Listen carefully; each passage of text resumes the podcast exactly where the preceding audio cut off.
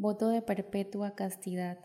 Hijo, no te extrañes de que te haya llamado y quiera narrarte algunos acontecimientos significativos de mi vida. No te sorprendas que te haya traído a mi carpintería para entregar en tus manos esta consagración, que será para ti fuente inagotable de todas las gracias y un manantial de todos los bienes.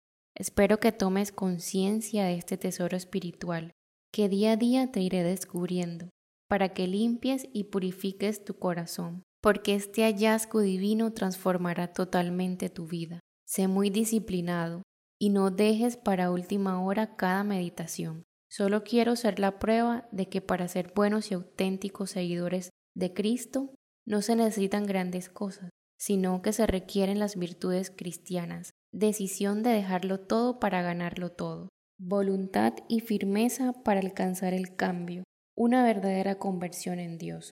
Hoy quiero hablarte del voto de perpetua castidad que hice a Dios. Deseaba pertenecerle totalmente. Él era mi único pensamiento. Este era una pequeña ofrenda, un acto de amor, porque en su divina providencia lo había recibido todo. Su misericordia fue derramada sobre mí como lluvia copiosa.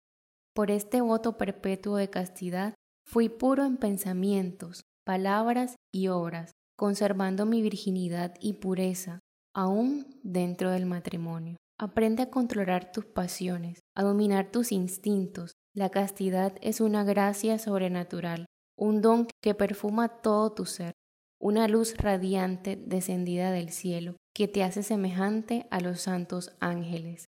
La castidad atrae sobre ti la mirada pura y virginal de mi celestial esposa. Jesús cuidará de ti, dejará que recuestes tu cabeza en su pecho sagrado, e imitación de su discípulo amado. Dios hizo de mí el hombre más puro en virginidad, más profundo en humildad y más elevado en contemplación.